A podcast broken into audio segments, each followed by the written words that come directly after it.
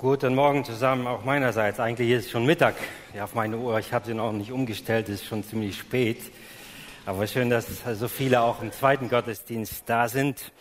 Das Thema ist schon angekündigt worden. Es geht um die Riesenbezwinger. Und eines von diesen Riesen in unserem Leben ist die Minderwertigkeit. Und äh, mir wurde dieses Thema zugeteilt. In einen kleinen Moment lang habe ich tatsächlich nachgedacht, warum dieses Thema mir zufällt weil wahrscheinlich, weil ich so klein bin und äh, Glatze habe und so und die Pastoren dachten, naja, der hat am meisten Minderwertigkeitsgefühle, soll er sich mal damit auseinandersetzen. Äh, so. Aber es ist tatsächlich so, dass äh, viele äh, kleine Männer leiden darunter und man nennt das den sogenannten Napoleon-Komplex. Napoleon war auch ein kleiner Mann und man sagte von ihm, dass er tatsächlich gelitten hat drunter. Und deshalb alle Männer, die klein sind, die haben, die einen Minderwertigkeitskomplex haben. Das, also ihr wisst, wie man das jetzt nennt. Das ist der Napoleon-Komplex. Als ich, äh, mein Sohn kam jetzt äh, auch äh, nach Hause aus Spanien, die waren ja dort auch mit drei Jungs nach der Freizeit gewesen und hat gesehen, dass ich mich vorbereite für die Predigt und fragte mich, Papa, willst du wieder von mir eine Geschichte erzählen? Sag ich, nein, diesmal nicht, aber von meiner Schwester. Sie war im ersten Gottesdienst und die Arme musste bangen bis zur Geschichte, ob das eine schlechte oder eine gute ist.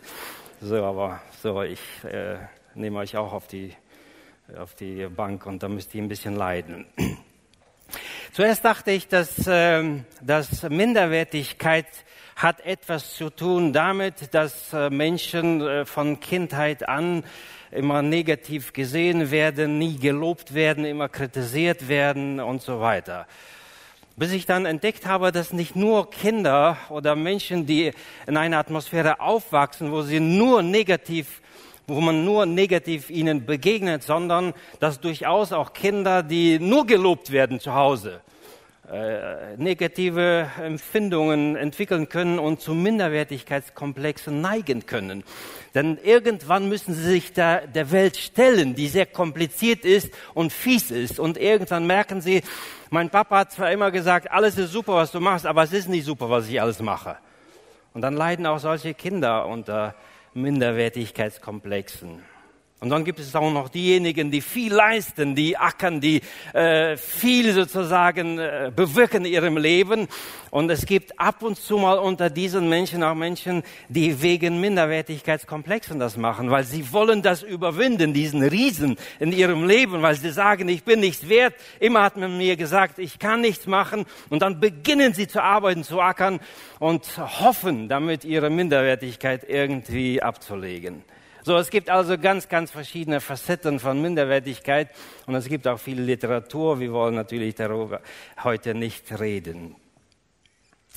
Zwei, zwei Gespräche mit Studenten, die ich hatte. Steigen wir mal so in das Thema ein. Ich hatte, ich arbeite ja sehr viel mit Jugendlichen und habe natürlich hier und da auch viel Gespräche mit Jugendlichen. Und nicht selten kommen Jugendliche zu mir oder auch zu anderen Seelsorgern, wie auch immer, und sagen, ich komme nicht mehr zurecht mit meinem Leben, ich bin nichts wert, ich kann nichts, ich tauge nichts.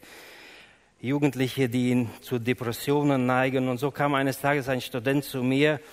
Wir saßen so im Büro zusammen, er saß mir gegenüber und äh, man es ihm an, er war, er war depressiv. Er, er sah dunkel in die Welt. Und ich fragte ihn, was ist los? Sagt er, ich tauge nichts. Äh, ich habe nie Wertschätzung bekommen. Alles, was ich gemacht habe, war nie gut genug. Ich habe einen Bruder. Der Bruder hat einen guten Abschluss. Er macht Karriere und ich sitze da. Ich, ich, ich bin nichts. Dachte ich, wow.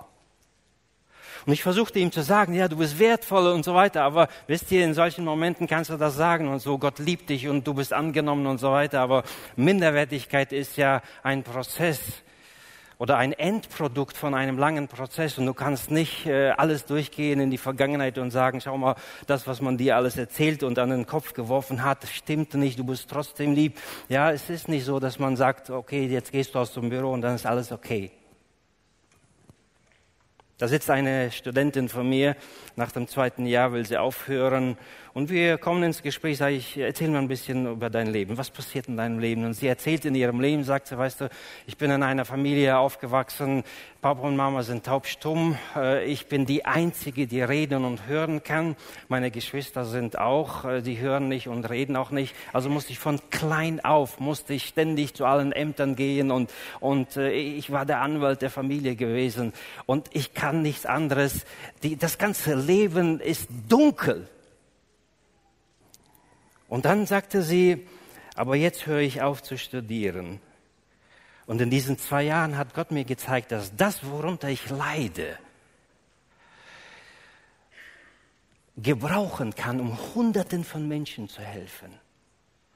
Weil ich bin der, ja, solche Leute gibt es nicht oft wie ich. Und Gott hat mir gezeigt in diesen zwei Jahren, dass ich mich speziell in diese Richtung ausbilden lassen möchte, um Gott auf diese Weise zu dienen. Darüber werden wir in den nächsten Predigten hören, dass Gott manchmal das gebraucht, was für uns ein Hindernis ist und etwas Schönes draus macht. Und sie strahlte und ich saß vor ihr und sage, weißt du was, ich will dich nicht ermutigen, weiter zu studieren. Mach, geh diesen Weg. Wenn zwei Jahre ausgereicht haben, dass Gott dir dieses gezeigt hat, dann geh diesen Weg. So gibt es viele Menschen, das sind nur zwei Gespräche von tatsächlich einer ganzen Reihe von Gesprächen, die ich hier erwähnen konnten, äh, würde, die leiden darunter, dass sie denken, dass sie das Gefühl haben, sie sind unzulänglich. Sie verzweifeln, sie erkranken, sie leiden unter dieser psychischen Belastung und diese Belastung gelähmt sie buchstäblich. Es ist so, wie wenn du ein Auto fährst, ihr kennt das wahrscheinlich, und dann ist irgendein Fehler am Auto und dann geht ein Lämpchen, eine Motorelektronik an und dann fährt das Auto so ein, so ein äh, Notprogramm und du kannst nicht weiterfahren. Und so ist es oft mit der Minderwertigkeit von Menschen, die sich so äh, nicht wertgeachtet fühlen. Ich kann nichts, ich bin zu jung, ich bin zu dumm, ich habe keinen Abschluss, ich bin zu groß oder ich bin zu klein, ich bin zu dick, ich sehe nicht gut aus, andere können es besser, ich bin undeutend, was soll man schon mit mir? Ich bin eh unterlegen. Minderwertigkeit. Wenn wir das mal ganz, ganz kurz zusammenfassen, dann würden wir sagen, ein Minderwertigkeitskomplex ist eigentlich das Ergebnis von den Gefühlen, aber nennen wir das mal so, ein Minderwertigkeitskomplex oder Minderwertigkeitsgefühl ist ein seelisches Empfinden, das ein Gefühl der eigenen Unvollkommenheit ausdrückt. Nach dem Motto, hoffentlich merken es die Leute nicht, dass ich nichts kann. Man ist also nicht wertlos, aber man fühlt sich weniger wert als die anderen. Minderwertigkeit kann auch ein psychisches Gefühl ausdrücken. Man fühlt sich minderwertig, meint, dass man keinen wirklichen Wert hat, dass man weniger Wert hat als die anderen. Kennt ihr das? Könnt ihr mal aufzeigen? Gibt es Leute unter euch, die, die, die schon mal daran gedacht haben, irgendwann, bei irgendeiner Gelegenheit, der andere kann das besser als ich, ja? Ja, die meisten. Und jetzt zeigen mal auf, die, die das nie, nie hatten. Na, da werdet ihr wahrscheinlich nicht aufzeigen. Ja. Vielleicht denkt, ja, gerade ihr habt wahrscheinlich Minderwertigkeit, weil ihr denkt, ich zeige nicht auf, was werden die anderen denken, wenn ich aufzeige. Nicht wahr? Aber gehen wir mal vom Positiven aus. Ihr habt tatsächlich ein starkes Wertgefühl und habt das Gefühl, ja, ich brauche ja nicht zuhören, das Thema ist ja nicht für mich. Doch genau, du sollst zuhören, weil dann kannst du anderen helfen, okay? Also habe ich wieder alle bei mir. Minderwertigkeit. Das Minderwertigkeitsgefühl ist wie ein unüberwindbarer Riese, so ein Goliath in unserem Leben. Das ist das Thema unserer Predigtreihe den wir nicht überwinden, überwinden können. Er steht vor uns und wir denken, äh, ich kann den nicht überwinden. Und wir werden auch in den nächsten Sonntagen auch das Thema Angst haben. Das führt dazu, dass man dann Angst hat, weil man das Gefühl hat, ja, alle anderen sind besser als ich. Ja, tatsächlich, Minderwertigkeit, auch psychologisch betrachtet, betrachtet kann zu Ängsten, Depressionen und gar zum Burnout führen und hat viele Ursachen. Als ich darüber nachdachte, dachte ich, es gibt wahrscheinlich zwei Dinge, die, die miteinander irgendwie sich kombinieren und dann kommt es zu Minderwertigkeitsgefühlen oder Komplexen. Und ich habe tatsächlich das, was ich so bei der Vorbereitung so vor mir hatte, gefunden in einer Veranschaulichung. Auf der einen Seite, wenn ihr den linken Kreis seht, dann sind, ist das die Selbsteinschätzung oder nennen wir das Selbstbild, das wir von uns haben. Dazu gehört Charakter, unsere Psyche, unser Typ, die Persönlichkeit, auch die Prägung, die aus uns das gemacht hat, was wir sind. Manche Pessimisten, manche Optimisten. Und manchmal ist es typbedingt, dass wir so negative Einstellungen haben. Wir zweifeln an sich, an uns. Vielleicht, weil wir auch krank, klein sind, eine Glatze haben, dick sind oder was auch immer. Das trifft alles auf mich zu. Aber das sind wir. Und das spielt mit eine Rolle in der Beurteilung, ich bin nicht so gut wie die anderen. Und dann äh, rechts dieser Kreis, die Rückmeldungen oder die, die, äh, das Feedback von unseren Eltern, von Freunden, der Schule, von unseren Arbeitskollegen. Wir stehen ja ständig oder sind ständig ausgeliefert von Aussagen von anderen, die uns beurteilen. Lob oder Kritik oder ob jemand Respekt uns gegenüber hat, ob er uns wertschätzt. Und stellt euch vor, wenn wir nie wertgeschätzt werden, das macht etwas mit uns. Und dann haben wir das Gefühl, ich bin nichts wert, weil ständig jemand an mir rumnörgelt. Da spielen Sympathie und Liebe eine Rolle und all diese Dinge. Nun sind wir ja nicht hier, um einen Vortrag über Psychologie zu haben.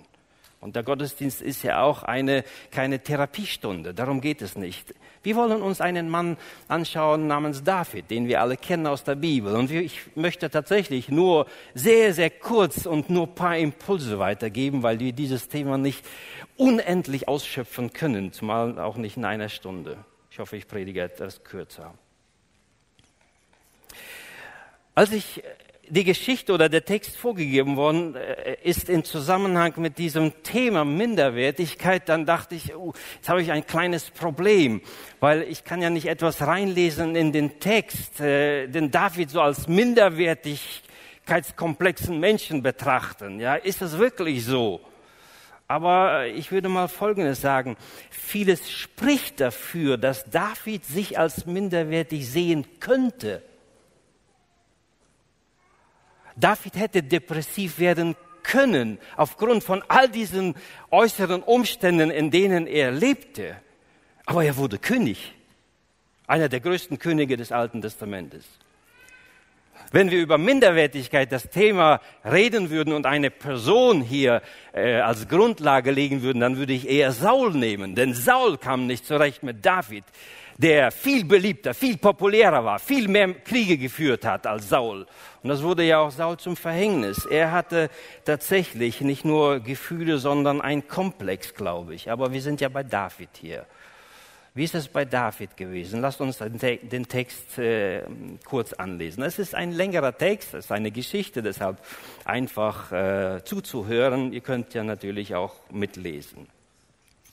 Und der Herr sprach zu Samuel, wie lange trägst du Leid um Saul, den ich verworfen habe, dass er nicht mehr König über Israel äh, sei über Israel.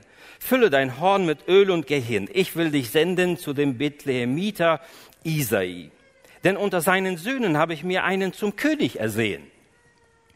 Samuel aber sprach, wie kann ich hingehen? Saul wird es erfahren und mich töten.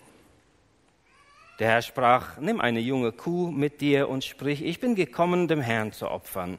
Und du sollst Isai zum Opfer laden. Da will ich dich wissen lassen, was du tun sollst, dass du mir den salbst, den ich dir nennen werde. Samuel tat, wie ihm der Herr gesagt hatte, und kam nach Bethlehem. Da entsetzten sich die Ältesten der Stadt und gingen ihm entgegen und sprachen, bedeutet dein Kommen Heil? Er sprach, ja, es bedeutet Heil. Ich bin gekommen, dem Herrn zu opfern. Heiliget euch und kommt mit mir zum Opfer. Und er heiligte den Isai und seine Söhne und lud sie zum Opfer. Als sie nun kamen, sah er den Eliab an und dachte, für wahr, da steht vor dem Herrn sein Gesalbter. Aber der Herr sprach zu Samuel, sieh nicht an sein Aussehen und seinen hohen Wuchs. Ich habe ihn verworfen. Denn der Herr sieht nicht auf das, worauf ein Mensch sieht. Ein Mensch sieht, was vor Augen ist. Der Herr aber sieht das Herz an. Da rief Isai den Abinadab und ließ ihn an Samuel vorübergehen. Und er sprach, auch diesen hat der Herr nicht erwählt. Da ließ Isai vorübergehen Schammer. Er aber sprach, auch diesen hat der Herr nicht erwählt. So ließ Isai seine sieben Söhne an Samuel vorübergehen. Aber Samuel sprach zu Isai, der Herr hat keinen von ihnen erwählt. Und Samuel sprach zu Isai, sind das die Knaben alle? Er sprach, es ist noch übrig der Jüngste. Siehe, er hütet die Schafe. Da sprach Samuel zu Isai, sende hin und lass ihn holen, denn wir werden uns nicht niedersetzen, bis er hierher kommt. Da sandte er hin und ließ ihn holen und er war bräunlich mit schönen Augen und von guter Gestalt. Und der Herr sprach auf, salbe ihn, denn er ist es. Dann nahm Samuel sein Ölhorn und salbte ihn mitten unter seinen Brüdern. Und der Geist des Herrn geriet über David von dem Tage an und weiterhin. Samuel aber machte sich auf und ging nach Rama. Das ist der Text. Ich werde nicht nur aus diesem Text einiges nehmen, sondern auch darüber hinaus, um das Thema gut zu entfalten. Einmal die Vorgeschichte. Wie kommt es zu diesem Ereignis? Die Vorgeschichte ist die, dass das Volk Israel viele Jahre, Jahrzehnte geleitet und geführt wurde von Gott durch die Propheten oder durch die Richter. Sie waren diejenigen, die auf Gott hörten und dem Volk Israel das sagten, was Gott oder wie Gott sie führen möchte. Aber Israel war mitten unter den Heiden, viele Völker und alle hatten einen König. Also wollten sie auch einen König. Die Idee von einem König war also nicht in erster Linie von Gott, sondern Gott hatte selbst Mühe damit und Samuel hatte Gott Mühe damit, denn er sagte, sie haben dich und mich verworfen und Gott bestätigt das. Er sagt, ja Samuel, das ist richtig. Eigentlich ist es schade, dass sie jetzt einen König haben wollen, aber ich lasse mich mal darauf ein. Und so wird Saul gewählt.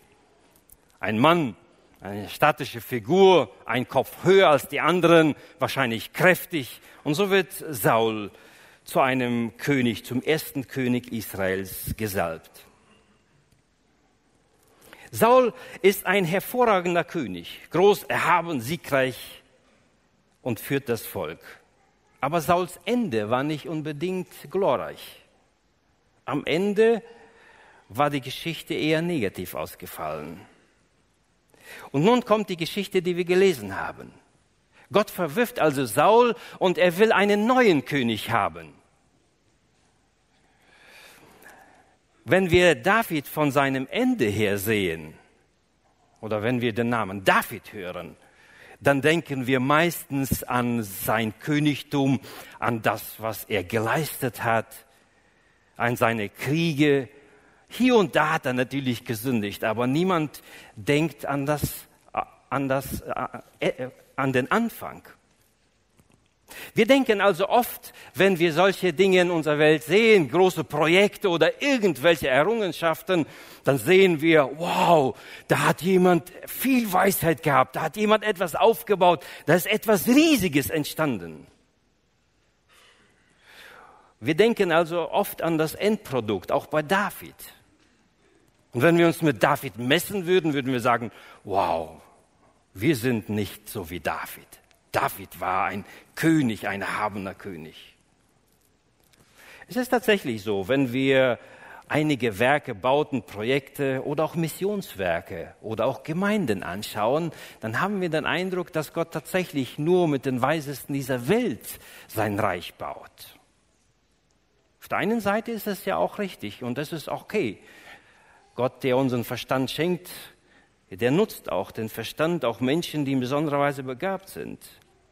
Und ich kenne eine ganze Reihe von Menschen, die begabt sind, die begabte Leiter sind, die ein Wissen haben, Intelligenz und Fähigkeit. Und sie leisten enorm viel und sie wirken im Erfolg und Segen. Manchmal erdrückt es uns, weil wir denken, dass wir nie so etwas erreichen würden. Aber lassen wir das mal stehen. Das ist nur die eine Seite oder ein kleiner Teil der Menschheit, die besondere Leistungen haben. Dann gibt es auch natürlich Menschen, von denen wir fasziniert sind und denken, sie haben unheimlich viel geleistet. Und dann beobachten wir das Ende. Und das Ende ist auch so ähnlich wie Saul. Ihr Wissen, ihre Intelligenz steht ihnen im Wege. Ihre Klugheit, ihr Wissen, ihre Fähigkeit und Kompetenz führen zu Hochmut, Arroganz, Egoismus, Beratungsresistenz. Und wir entdecken Streit, Gier, Macht, Anerkennung. Natürlich kann man nicht all diese Dinge äh, hier erwähnen, aber nehmen wir mal nur ein Beispiel. Eine Kirche in Amerika mit 3000 Sitzplätzen, die Crystal Cathedral von Schuller. Schuller ist bekannt. Millionen von Menschen haben seine, seine Predigten verfolgt im Internet, auch wahrscheinlich in Deutschland. Eine der renommierten Gemeinden, eine reformierte Gemeinde mit etwa 10.000 Mitgliedern. Und irgendwann durch Streit innerhalb der Familie, in der Pastorenschaft, wie auch immer, am Ende steht diese Gemeinde mit 55 Millionen Dollar Schulden und geht kaputt und muss verkauft werden. Das ist nur ein Beispiel. Aber was mich interessiert, das sind nicht solche Dinge, sondern es sind Menschen, die über sich hinauswachsen, die nicht die fähigsten dieser Welt waren, die nicht die klügsten dieser Welt waren, aber die die Welt bewegen. Hier sitzen wahrscheinlich sicherlich eine ganze Reihe von Menschen, die vielleicht höhere Abschlüsse haben und so weiter. Vielleicht sind hier viele, die nicht so einen hohen Abschluss haben. Aber ich möchte mit euch darüber reden, dass du in Gottes Augen genauso oder vielleicht sogar mehr wert bist, wenn wir überhaupt über den Wert reden dürfen. In Gottes Augen, dass Gott genau dich, genau dich gebrauchen möchte. Gott gebraucht also nicht nur und nicht ausschließlich die Intelligenz dieser Welt, um sein Reich zu bauen. Er gebraucht oft im Gegensatz zu der intellektuellen Welt ganz einfache Menschen, die ihr Herz ihm anvertrauen und treu dem Herrn dienen. Ich war letzten Sonntag nicht da, weil ich in einer anderen Gemeinde gepredigt habe, aber soweit ich weiß, hat Andre Jansen über dieses Thema gepredigt und aufgezeigt, dass Gott eben auch zu seiner Zeit, als Jesus auf dieser Erde war, mit einfachen Menschen sein Reich gebaut hat. Johannes der Täufer er war nicht in Jerusalem unter den intelligenten Schriftgelehrten und Pharisäern und eigentlich würden wir sagen, Gott, du hast doch so viel Potenzial da in Jerusalem.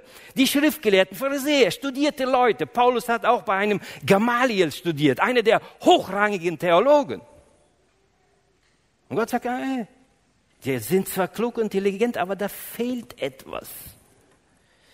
Dann beruft der Sohn Johannes den Täufer, der das vorbereitet. Und dann kommt Jesus auch eher aus einfachen und bescheidenen Verhältnissen mit zum Messias dieser Welt. Ach ja, da waren noch die Jünger.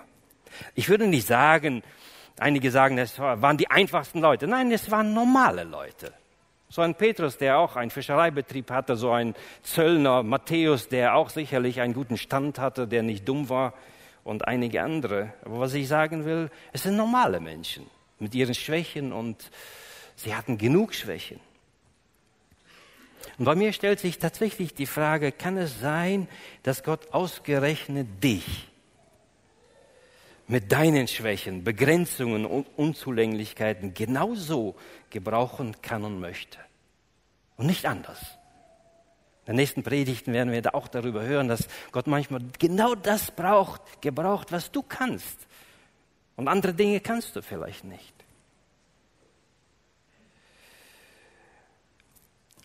Kann es sein, dass Gott dich genauso liebt, wie du bist? Genauso wie du bist. Dass er deine vorgeschobene Schwäche als Stärke nutzen könnte? Und wenn ja, was ist das Geheimnis? Was ist das Geheimnis, dass so Gott, äh, Gott so handelt? Zurück zu unserer Geschichte, zu David. Ich möchte einige Kreise mal ziehen oder einige Personengruppen nennen, in denen äh, David unterwegs war, unter denen David unterwegs war. Zuerst ist sicherlich das Elternhaus. Samuel kommt im Auftrag Gottes in dieses Dorf und dieses Dorf war kein großes Dorf. Es war nicht Jerusalem oder irgendein bekanntes Dorf, sondern er kommt nach Bethlehem und in Bethlehem findet er eine normale, bescheidene Familie. Dass es ungewöhnlich gewesen ist, dass ein Prophet in so eine No-Name-Stadt kommt, würde ich mal versagen, zeigt, dass die Bevölkerung überrascht ist, dass auf einmal ein Prophet auftaucht und sie denken, dass hier irgendetwas passiert ist und ein Prophet vielleicht eine Strafrede oder was auch immer halten wird. Und sie fragen, kommst du in gute Absicht? Und Samuel sagt, ja. Und wahrscheinlich ist auch Isai etwas überrascht, dass Samuel gerade in seine Familie kommt. Wie auch immer, Samuel lässt also sieben Söhne vor sich äh, bringen. Ich habe versucht, aus dem Text herauszufinden, ob Samuel vorher dem Isai gesagt hat, pass auf, Isai, was wir jetzt machen, ist ganz wichtig, weil eines deiner Söhne wird ein König werden. Und ich habe nicht gefunden, dass Isai vorher das suchte. Also er wusste, irgendwas passiert hier, irgendeine Salbung passiert hier. Irgendjemand wird auserwählt für einen bestimmten Dienst. Vielleicht haben sie sich auch darüber unterhalten. Wenn das der Fall ist und äh, Isai das ahnt, dass hier etwas Besonderes passiert, äh, dann ist es umso mehr verständlich, dass er vielleicht die Ältesten erstmal holt. Zuerst geht ein Sohn, der zweite Sohn vorbei und hier heißt es in 1 Samuel 16, und er heiligte den Isai und seine Söhne und lud sie zum Opfer. Vers 6, als sie nun kamen, sah er Eliab an und dachte, für wahr, das steht vor dem Herrn sein Gesalbter. Aber der Herr sprach zu Samuel, sieh nicht an sein Aussehen und sein hohen Wuchs, ich habe ihn verworfen. Alle sieben also die qualifizieren nicht für den König, für die Salbung. Und Samuel äh, ist natürlich ein bisschen äh, frustriert, würde ich mal sagen, weil vor ihm standen gestandene Männer, wahrscheinlich nicht zu klein. Sie waren im Krieg. Später heißt es, dass die drei Ältesten im Krieg gegen Goliath gewesen sind. Natürlich holt der Vater diese Menschen. Und dann ist dieser David. Zuerst heißt es, er ist, äh, zuerst müssen wir sehen, es ist natürlich, dass David die Schafe gehütet hat. Wer auch sonst. Und ich habe Mühe hier äh, sozusagen den Eltern oder dem Vater etwas Negatives zu unterstellen. In dem Sinne, du taugst nichts, du sollst die, Schafe weiden. Das können wir, glaube ich, nicht in den Text reinlesen, weil es ist etwas völlig Natürliches. Natürlich waren die ältesten Söhne verantwortlich für bestimmte andere Dinge, die Verantwortung getragen haben, die in den Krieg gezogen sind. Natürlich wird der Jüngste zu den Schafen geschickt. Zu einer Aufgabe, die sicherlich viel leichter ist, als das ganze, den ganzen Besitz oder zu verwalten oder auch schwere Arbeiten zu tun. Deshalb kann man eigentlich den Eltern hier nichts vorwerfen. Sie haben David nicht unterdrückt oder ihn als minderwertig gesehen. Nach dem Motto, du kannst das, das reicht für dich. Ich musste da an meine Schwester denken, das ist die Geschichte. Als ich klein war, das muss so zwischen sieben und zehn Jahren gewesen sein. Ja, nicht älter, weil wir dann später nach Estland gezogen sind. Also ich war noch ganz klein und ich musste auch oft die Kühe hüten weil wir lebten davon. Stellt euch vor, mein Vater hätte zu meinem ältesten Sohn gesagt, ja, geh mal die Kühe hüten und der Gerhard soll jetzt ein bisschen arbeiten gehen für dich. Ihr versteht, das ist normal. Auch ich hatte Schiss. Und ich weiß, als eines Tages meine Schwester mit mir zusammen diese Kühe gehütet hat und sagte, ich gehe mal für ein paar Minuten nach Hause, ich muss was erledigen, dann komme ich. Für mich schien es, als ob diese paar Minuten ein ganzer Tag war. Ich hatte Angst. Versteht ihr? Ich hatte Angst. Bis heute leide ich. Nein, stimmt nicht. Ist doch völlig normal, oder? In dieser Zeit habe ich natürlich entwickelt, dass man, dass man auch äh, irgendwie äh, gegen die Ängste ankämpfen muss, dass man auch äh, sozusagen ein Selbstwert oder Selbstbewusstsein entwickeln muss. Und auch David hat genau das hier gelernt. Vertröst auf die nächsten Predigten. Ich muss mal immer gucken, dass ich nicht zu viel vorgreife. Weil genau das, was er hier gelernt hat, hat Gott gebraucht, um den Goliath zu besiegen. Aber erstmal müssen wir feststellen, es war völlig normal. David war da und den Eltern kann man nichts vorwerfen und trotzdem ein bisschen, ein bisschen muss man sagen, ja, David hätte ja sagen können, ich weiß nicht, was hier passiert, aber ich hol mal schnell mal auch meinen jüngsten Sohn, weil er gehört ja auch dazu. Aus welchen Gründen auch immer. Vielleicht kann man ein bisschen dem Vater Das unterstellen und sagen, ja, du hättest doch den Kleinen holen sollen. Obwohl so klein war er gar nicht. Wir, die meisten denken, als Saul ihm dann seine Rüstung angezogen hat und dann heißt es da in dem Text, also sie war ihm zu groß, aber das war nicht das Problem von David, dass er zu klein war. Gul, äh, Saul war ja ein Kopf höher. Ist doch normal, dass er dann die, die Rüstung nicht anziehen wollte, weil sie zu groß war. Ich gehe davon aus, dass er normal äh, groß war. Wenn wir hier David sehen, dann sehen wir in Vers 12, er war bräunlich, also er steht also vor Samuel mit schönen Augen und guter Gestalt. Und ich dachte, Mensch, gerade hast du ja gesagt, es kommt nicht auf die Äußerlichkeit an. Und jetzt steht er vor dir. Und dann dachte ich ein bisschen an mich und dachte, wenn man das an mir anlegen würde, würde ich wahrscheinlich Pastor geworden sein. Dann dachte ich dummerweise auch an unsere Pastoren. Ja wenn das die Voraussetzung ist, bräunlich, schöne Augen, gute Gestalt, okay. aber ich denke, das ist einfach eine Beschreibung. Also wir dürfen aus hier nicht theologisch deuten. Lass mich das kurz anwenden. Auch wenn wir hier bei David und seiner Familie oder den Eltern nichts Schlimmes unterstellen können, weiß ich trotzdem, dass in vielen Elternhäusern das zu einem großen Problem wird. Elternhäuser spielen eine ganz, ganz wichtige Rolle bei der Entwicklung der Kinder, bei der Wertschätzung, die sie selber dann entwickeln. Und da habe ich tatsächlich eine ganze Reihe von verschiedenen Gesprächen mit Jugendlichen gehabt, die mir gesagt haben, ich hatte nie das Gefühl, dass meine Eltern mich geschätzt haben. Ich denke jetzt an eine Person, ich sitze mit ihr in, am Bibelseminar Bonn und sie sagt mir, ich musste nur geben, geben, geben. Ich musste das und jenes machen. Und die Eltern hatten nie gesagt, du machst das gut. Die Eltern haben immer gesagt, das ist nicht okay, was du machst. Ich möchte an euch Eltern auch an mich appellieren, dass wir eine gesunde Ausgewogenheit finden zwischen dem Kind ehrlich und offen zu sagen, das war nicht okay und ich glaube, wenn wir das nicht tun, wir helfen den Kindern nicht, weil sie denken, sie sind die Besten, aber nachher scheitern sie im Leben. Auch sie müssen hier und da natürlich wissen, es gibt noch Möglichkeiten zur Verbesserung. Und gleichzeitig ihnen zu sagen, aber selbst wenn du das nicht packst, ich liebe dich trotzdem unendlich. Zumindest versuche ich das auch den Kindern zu sagen. Auch wenn ich sage, das und das ist nicht ganz okay, du könntest dich bessern, aber selbst wenn du es nicht schaffst, du musst, eines musst du wissen, dass wir dich, egal wie, auch wenn du keinen Abschluss machst, wir lieben dich einfach. Du bist wert in unseren Augen. Das hat nichts mit anderen Dingen zu tun. Aber trotzdem möchte ich uns noch, ich, ich weiß, äh, dass es auch mich betrifft. Also ich muss mich selbst ermahnen und zu sagen, versuche andere Menschen, ob es Kinder sind oder andere Dinge, positiv zu begegnen und sagen, hey, du machst das so toll.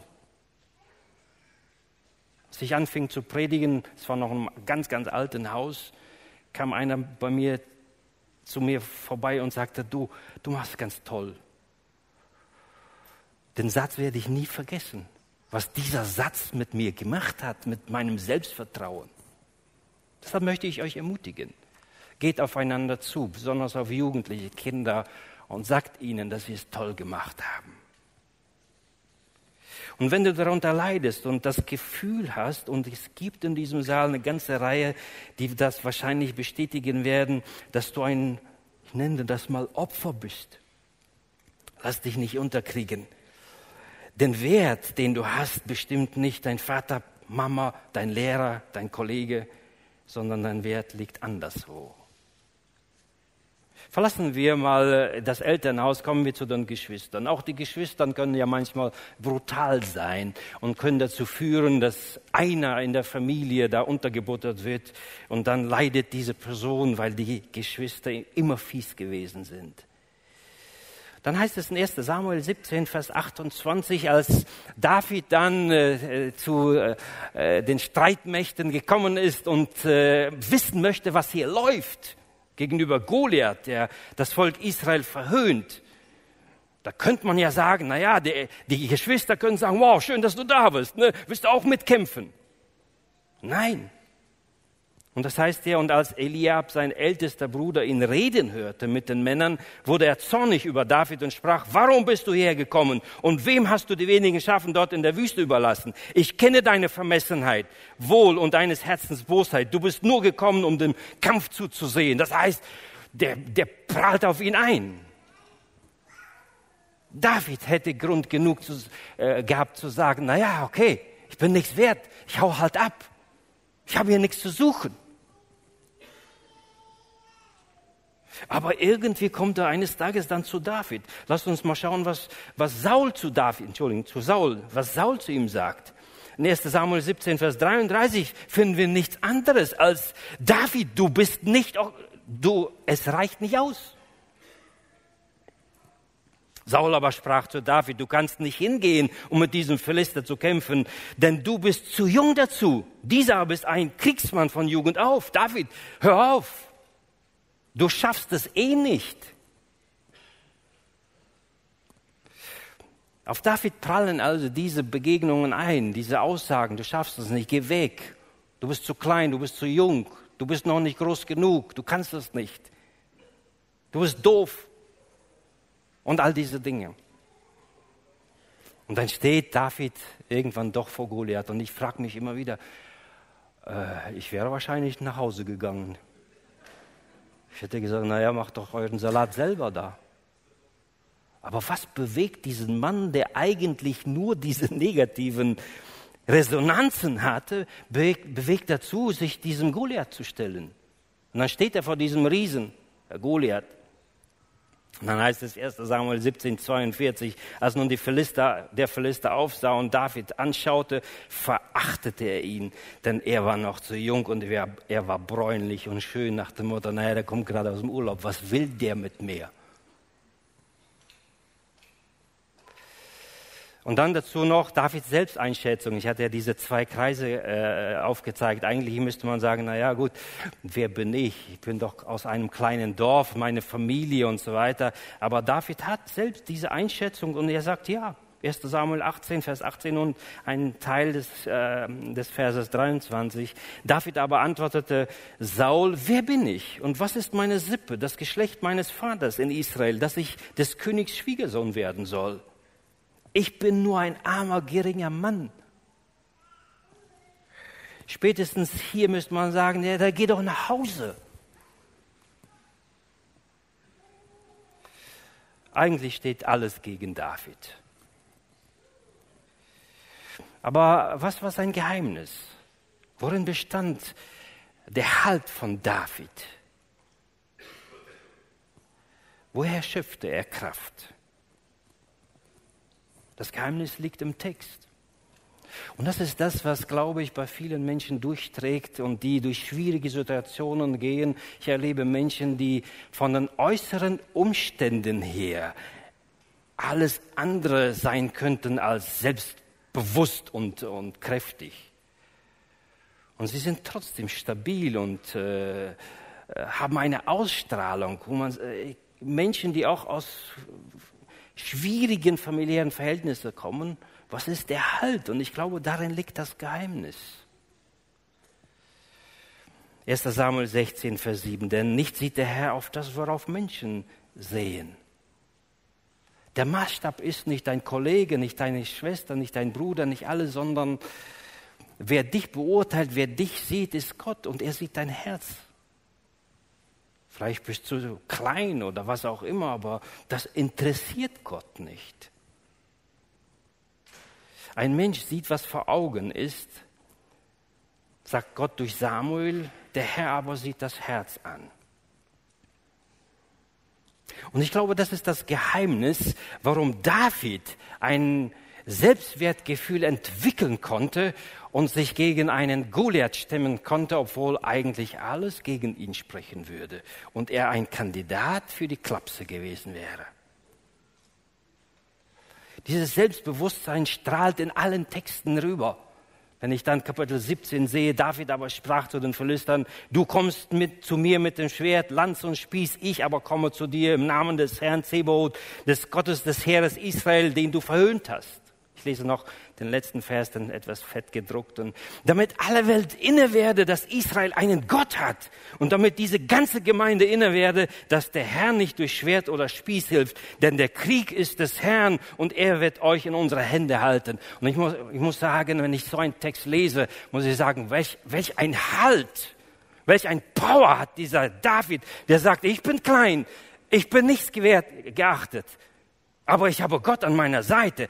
Ich liebe ihn. Und durch die ganze Texte scheint hindurch, dass David wohl, auch wenn er bei den Schafen gewesen ist, ein tiefes Verhältnis zu Gott hatte. Wenn wir seine Psalmen lesen, dann lesen wir über viele dunkle Stunden von David. Verzweiflung. Und gleichzeitig in den Psalmen ein helles Licht, wo er Gott dankt und sagt, du aber, in deinen Augen. Mit dir ist alles möglich. Und er sagt, wir kennen diesen Spruch, mit meinem Gott kann ich über die Mauern springen. Welch ein Wertgefühl hat David hier. Vielleicht bist du in der Schule gemobbt worden, auf dem Arbeitsplatz von den Freunden. Vielleicht bist du das Schaf, das schwarze Schaf in der Familie. Vielleicht hast du nie Anerkennung bekommen. Lob, Wertschätzung von niemandem. Vielleicht hast du auch ein schlechtes Zeugnis, bist nicht so sportlich, hast nicht so viel Muckis oder kannst nicht so schlau reden wie die anderen. Ja und? Ist es das, was dich ausmacht? Das, was dich ausmacht, ist ein fester Halt in Gott. Eine Balance im Leben. Dass jemand dich annimmt, wie du bist. Du musst dich nicht beweisen. Wer ist der Maßstab, der dir den Maßstab gibt? Deine Freunde und dann ackerst du für die Freunde, um irgendwie bei ihm anerkannt zu sein und am Ende bist du vielleicht ungesund? Ich glaube, dass viele auf verschiedene Art und Weise irgendwie ihr Minderwertigkeitsgefühl kompensieren wollen, weil sie irgendwie das Gefühl haben, ich bin nicht so gut wie die anderen. Und sie legen einen falschen Maßstab an sich und ackern und ackern, verzweifeln. Die einen landen im Burnout, die anderen überarbeiten sich, um irgendjemand etwas zu beweisen. Du musst es nicht. Schau mal, Gott nimmt dich so an, wie du bist. Gott sieht dein Herz. Ob du klein und groß bist, ob du dick oder dünn bist, ob du keinen Abschluss hast oder Gymnasium gemacht hast. Wer und? Einen Text, der mir sehr gefällt und der mir äh, sehr hilft, ist neben dem Vers, den wir hier gelesen haben. Ich, damit ende ich, komme zum Ende. Ich dachte, ich blicke nochmal in das Neue Testament. Was sagt das Neue Testament? Und eine der schönsten, für mich persönlich schönsten Passagen ist Römer 5, 6 bis 10, äh, wo ähm, Folgendes steht. Denn Christus ist schon zu der Zeit, als wir noch schwach, schwach waren, für uns Gottlose gestorben. Eigentlich sagt dieser Text, ja, äh, in den Gottes Augen, eigentlich bist du auch nichts wert gewesen. Und gleichzeitig, du bist aber so viel wert, dass Gott seinen Sohn für dich gibt, dich zu erlösen. Nun stirbt kaum jemand um eines gerechten Willen, um eines des guten Willen wagt er vielleicht sein Leben. Gott aber erweist seine Liebe zu uns darin, dass Christus für uns gestorben ist, als wir noch Sünder waren, Taugenichtse. Hat Gott seinen Sohn gegeben. Und dann habe ich, diesen Satz habe ich zweimal in meiner Bibel unterschrieben. Um wie viel mehr werden wir nun durch ihn bewahrt werden vor dem Zorn, nachdem wir jetzt durch sein Blut gerecht geworden sind? Und dann nochmal der gleiche Gedanke. Denn wenn wir mit Gott versöhnt worden sind durch den Tod seines Sohnes, als wir noch Feinde waren, um wie viel mehr werden wir selig werden durch sein Leben, nachdem wir jetzt versöhnt sind. Nichts Besseres kann uns passieren, als in Gottes Hand geborgen zu sein, diese Balance in unserem Herzen zu haben und sagen, ich gehe mit Gott durch die Welt und ich strahle diese Ausgeglichenheit aus. Ich muss mich von niemandem beweisen. Ja, okay, der andere kann das besser, ich kann das andere besser. Und ich bin mir überzeugt, dass Gott mit deinen Schwächen, das werden wir in den nächsten Predigten auch nochmal hören, das sage ich nochmal, dass Gott mit deinen Schwächen, genau wie du bist, dass er sagt, ich will dich gebrauchen. David, undenkbar, dass er ein König wird. David, denkbar. Und er ist geworden. Ein König, der beste König im Alten Testament. Nicht, weil die anderen ihm ständig gesagt haben, du bist ein prima Kerl. Oh, das will ich schon. Guck mal, das ist nicht so schlimm, dass der da Goliath so groß ist. Alles war anders. Aber David hat einen tiefen Halt in Gott. Und das ärgerte ihn, dass dieser Gott verhöhnt wird. Und er entfaltete aus dieser Beziehung zu Gott so enorm Potenzial und Kraft, dass er der größte König geworden ist. Deshalb möchte ich dir zurufen, Du bist absolut, total und ganz und gar wertvoll in Gottes Augen. Vielleicht für deine Nachbarn nicht so. Aber in Gottes Augen bist du so wertvoll, so wie Jesaja 43, Vers 4, es heißt, du bist in meinen Augen so wertgeachtet und du bist herrlich und ich habe dich so lieb, steht in Jesaja 43, 4. Möge der Herr uns helfen, ganz neu äh, durch die Beziehung zu Gott ein Selbstwertgefühl zu entwickeln, das uns nicht krank macht, sondern das uns gesund macht. In einer Welt, in der wir ständig uns mit anderen messen, wer besser ist. Amen.